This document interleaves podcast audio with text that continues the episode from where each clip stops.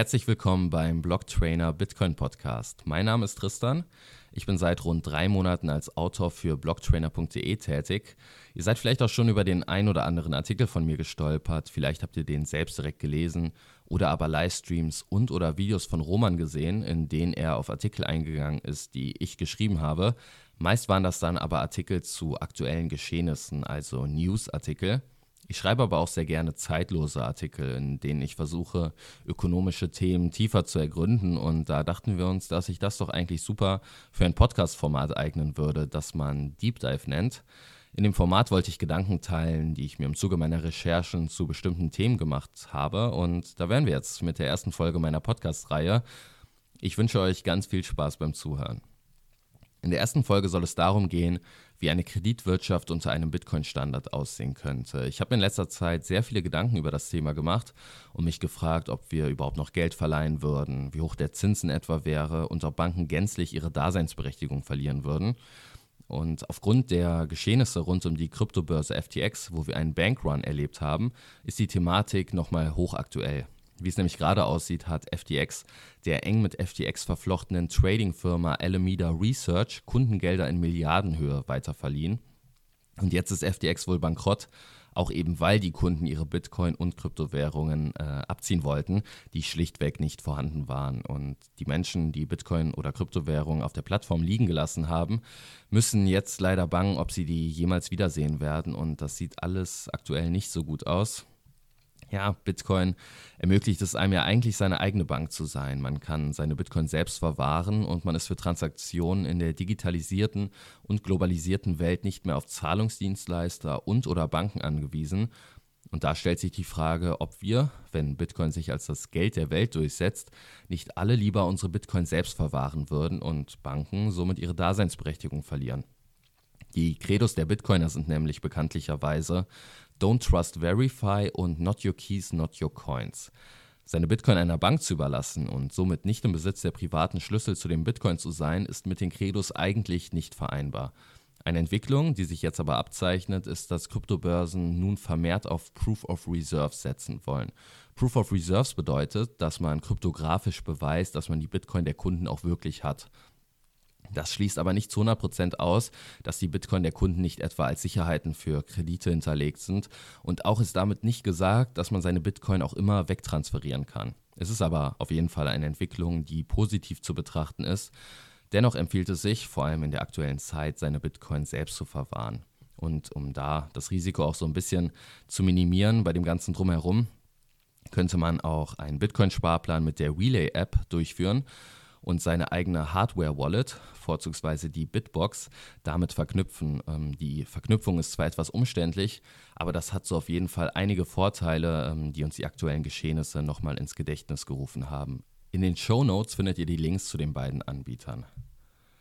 Man kann aber davon ausgehen, dass unter einem Bitcoin-Standard Banken trotzdem noch einen Nutzen erfüllen würden. Und zwar beispielsweise für Menschen, die nicht selbstbewusst genug sind, ihre Bitcoin selbst zu verwahren. Also Menschen, die Angst haben, ihre privaten Schlüssel für immer zu verlieren. Und übergeben Menschen ihre Bitcoin an Banken, dann können Banken die Bitcoin verleihen. Das ist in der Vergangenheit nämlich im Grunde auch die Haupttätigkeit einer Bank gewesen. Heute sieht das ein bisschen anders aus, dazu gleich mehr. Aus dem Buch Theorie des Geldes und der Umlaufsmittel von Ludwig von Mises, dem bekanntesten Vertreter der österreichischen Schule der Nationalökonomie, habe ich die folgende Definition. Nur der, der fremde Gelder verleiht, ist Bankier. Wer lediglich sein eigenes Kapital verleiht, ist Kapitalist, aber nicht Bankier. Nehmen wir jetzt an, dass eine Bank unter einem Bitcoin-Standard ähm, die Bitcoin der Kunden verleiht. Wenn Kundeneinlagen verliehen sind, aber alle Kunden an ihre Bitcoin wollen, dann ist das selbstverständlich nicht möglich. Es würde also immer die Gefahr eines Bankruns geben, so wie wir ihn gerade bei FTX erlebt haben. Ähm, ich gehe auch davon aus, dass Banken unter einem Bitcoin-Standard quasi durch den Wettbewerb dazu gezwungen wären, Proof of Reserves zu implementieren. Und würde bei Proof of Reserves dann sichtbar werden, dass nicht alle Kundengelder gedeckt sind, dann würden die Menschen aus Misstrauen nur noch schneller ihre Bitcoin abziehen und die Bank in den Bankrott treiben. Ja, heißt das, dass Banken dann lediglich dafür da sind, die Bitcoin der Kunden aufzubewahren? Und heißt das, dass Banken keine Kredite vergeben könnten? Ich glaube nicht. Es gibt nämlich auch die Option von beispielsweise Festgeldkonten. Bei einem Festgeldkonto kann man dann für einen bestimmten Zeitraum nicht an sein Geld ran, bekommt dafür dann aber einen vergleichsweise hohen Zinssatz von der Bank als Kompensation ausbezahlt. Das könnten die Banken unter einem Bitcoin-Standard anbieten und dann die Bitcoin verleihen, die für einen längeren Zeitraum nicht abgezogen werden können. Als Kunde würde man der Bank dann quasi einen Kredit geben, den die Bank dann als vertrauenswürdiger Kreditvermittler weiterverleiht und damit Geld verdient, wovon sie einen Teil an den Kunden weiterreicht. Ich denke, dass wir unter einem Bitcoin-Standard auch zu einer Bank gehen werden, wenn wir einen Kredit aufnehmen wollen, insofern Familie und Freunde nicht aushelfen können. Klar, man kann auch immer von Person zu Person Bitcoin verleihen, also Peer-to-Peer. -Peer. Dann ist man aber auf noch mehr Vertrauen angewiesen als bei einer Bank und da wären wir dann wieder bei Don't Trust Verify. Das Wort Kredit leitet sich nämlich aus dem lateinischen Wort credere ab, das für Vertrauen steht. Und Banken sind in dieser Hinsicht Privatpersonen schon überlegen Sie können nämlich das Kreditausfallrisiko minimieren, indem sie ganz viele Kredite vergeben. Wird dann mal ein Kredit nicht zurückbezahlt, dann kompensieren die Zinsen der anderen Kredite in aller Regel den verloren gegangenen Betrag. Und das Vertrauensproblem könnte man auch minimieren, indem man Sicherheiten für einen Kredit verlangt. Und ähm, wird der Kredit nicht zurückgezahlt, dann kann der Kreditgeber die Sicherheit, beispielsweise ein Haus, verkaufen, um sich so die Kreditsumme zurückzuholen. Ja, also das wären meine Ideen, wie das aussehen könnte. Einerseits Festgeldkonten, wo der Bankkunde weiß, dass sein Geld verliehen wird, er dafür aber auch einen höheren Zinssatz bekommt und andererseits mehr Kreditvergabe nur gegen Sicherheiten. Abgesehen von der Vertrauensfrage wird sich aber auch ganz viel ändern und dafür muss ich jetzt erstmal ein bisschen weiter ausholen. In unserem aktuellen Finanzsystem schaffen Banken Geld nämlich aus dem Nichts, wenn sie einen Kredit vergeben. Ähm, will man also einen Kredit aufnehmen, dann schaut die Bank drüber, ob man kreditwürdig ist, also ob man das Geld voraussichtlich auch zurückbezahlen kann. Und kommt die Bank zu dem Entschluss, dass dem so ist, wird einem das Geld einfach auf dem Konto gut geschrieben. Es ist also ein Irrglaube anzunehmen, dass Banken heutzutage lediglich die Einlagen der Kunden weiterverleihen. Banken können sich natürlich aber nicht das neue Geld einfach in die eigene Tasche drucken, denn wenn eine Bank einen Kredit vergibt, dann hat sie einerseits die Forderung gegenüber dem Kreditnehmer, dass er das Geld auch zurückzahlt.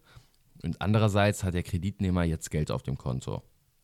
Das Geld, das er dann auf dem Konto hat, ist letztlich wie all unser Geld auf dem Konto eine Forderung gegenüber der Bank, das Girokontoguthaben, auch Giralgeld genannt, gegen das zugrunde liegende Geld, also das Bargeld, einzutauschen.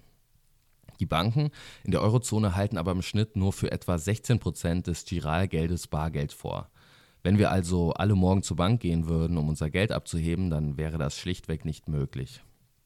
Wenn Banken viele Kredite vergeben, dann steigt die Geldmenge und das Geld, das durch die private Kreditgeldschöpfung entsteht, ist auch für den Großteil der umlaufenden Geldmenge verantwortlich.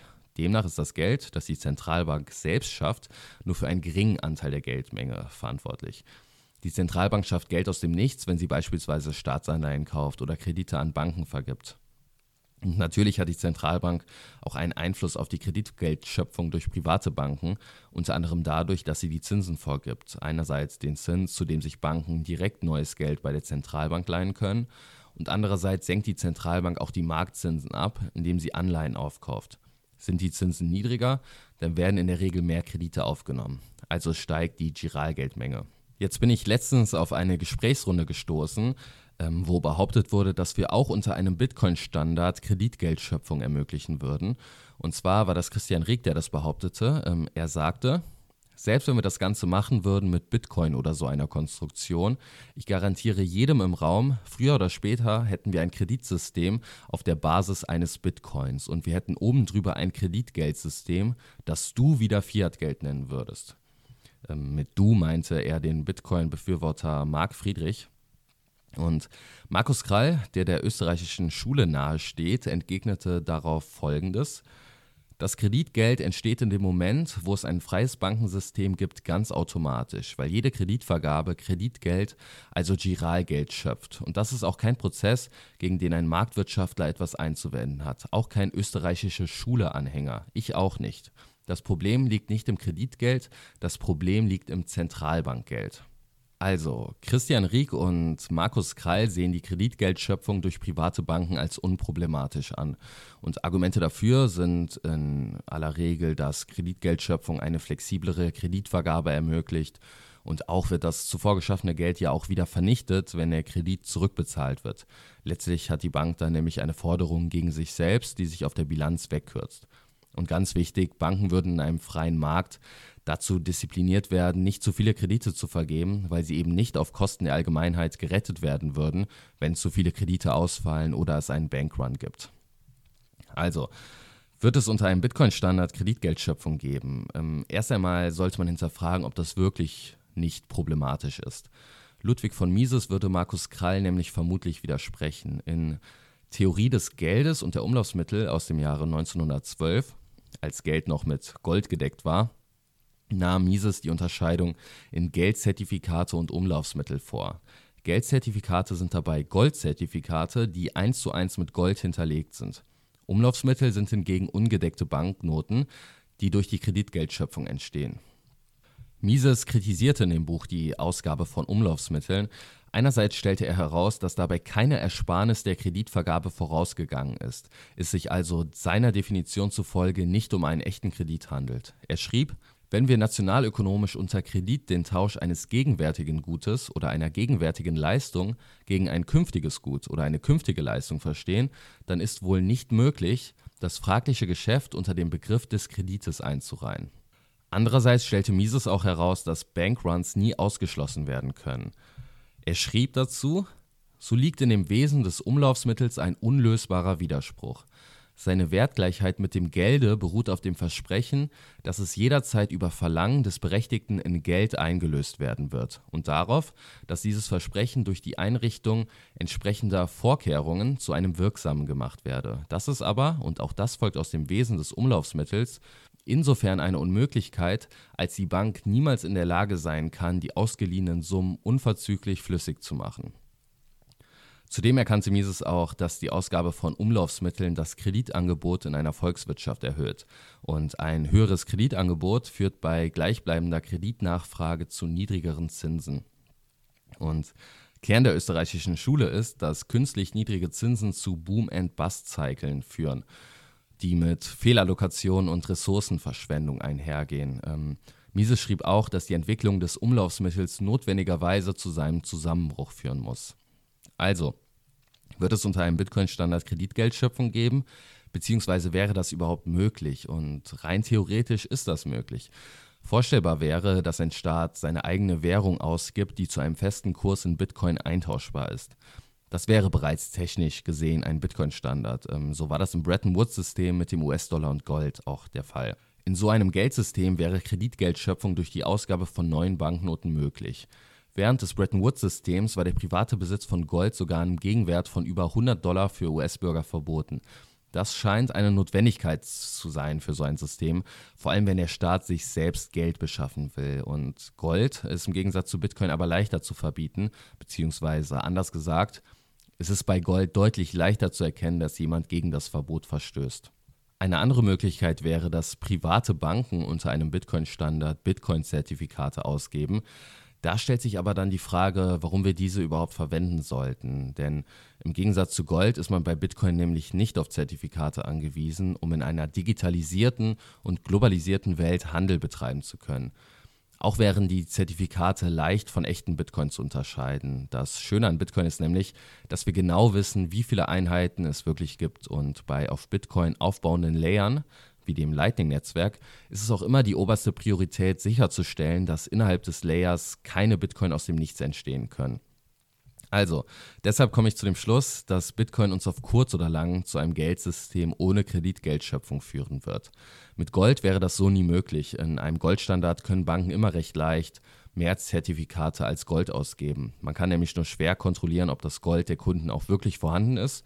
Und es ergibt tatsächlich auch Sinn, das Gold bei einer Bank einzulagern und mit Zertifikaten zu handeln, weswegen die Banken es nicht so sehr befürchten müssen, dass alle auf einmal ihre Zertifikate gegen Gold eintauschen wollen. Zum Schluss wollte ich noch ein paar Sätze zum Thema Zinsen sagen. Ähm, Laut der österreichischen Schule ergibt sich der Zins aus der Zeitpräferenz der Menschen. Das Konzept der Zeitpräferenz besagt, dass der handelnde Mensch eine frühere Erreichung seiner Ziele immer einer späteren vorzieht. Und infolgedessen ist der natürliche Zins immer größer als null. Ich denke, dass wir nur dann die wahre Zeitpräferenz der Menschen im Marktzins reflektiert sehen können, wenn es ein Geld mit einer fixen Geldmenge gepaart mit einem Finanzsystem ohne Kreditgeldschöpfung geben würde.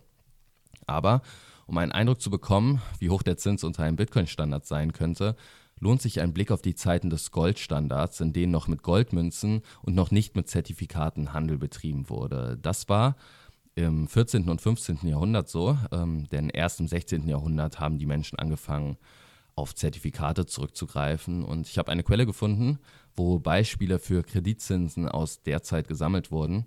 Beispielsweise hat der französische König Karl VIII. 1494 einen Kredit aufgenommen, um Italien einzunehmen. Die Kreditsumme waren 20.000 Dukaten, das sind Goldmünzen, und er musste einen Zinssatz von 14% zahlen. Das ist aus heutiger Sicht ziemlich viel und vor allem auch für einen König. Und die Invasion Italiens war weniger erfolgreich und auf Wikipedia steht dazu Folgendes. Im Laufe der nächsten Jahre versuchte Karl seine Armee erneut aufzubauen, um den Italienfeldzug wieder aufzunehmen. Doch lasteten die in den Jahren 1494-95 angehäuften Schulden zu schwer. Somit blieb sein Engagement in Italien ohne nachhaltigen Erfolg. Ja, interessanterweise bestätigt das auch nochmal die von Roman häufig geäußerte These, dass es unter einem Bitcoin-Standard vermutlich weniger Kriege geben würde. So, dabei belasse ich es jetzt erstmal für den ersten Podcast. Wenn ihr das ganze Thema nochmal nachlesen wollt, dann schaut auf jeden Fall in den Artikel dazu rein. Der sollte jetzt recht bald online kommen, da findet ihr dann auch die ganzen Quellen. Und da gehe ich auch nochmal detaillierter auf die hier angerissenen Themen ein. Zum Beispiel auch darauf, welchen Einfluss fallende Preise, also eine Deflation, auf Kredite haben. Ich hoffe, der erste Podcast hat euch gefallen. Ihr könnt gerne Feedback hinterlassen oder auch Fragen stellen. Dazu werde ich im Blocktrainer Forum auch ein Thread eröffnen. Ich versuche diese Art von Podcasts regelmäßig zu machen. Ich kann aber noch nichts Genaues versprechen, da das Ganze hier nur eine Nebentätigkeit für mich ist. Ich danke euch fürs Zuhören und sage bis zum nächsten Mal.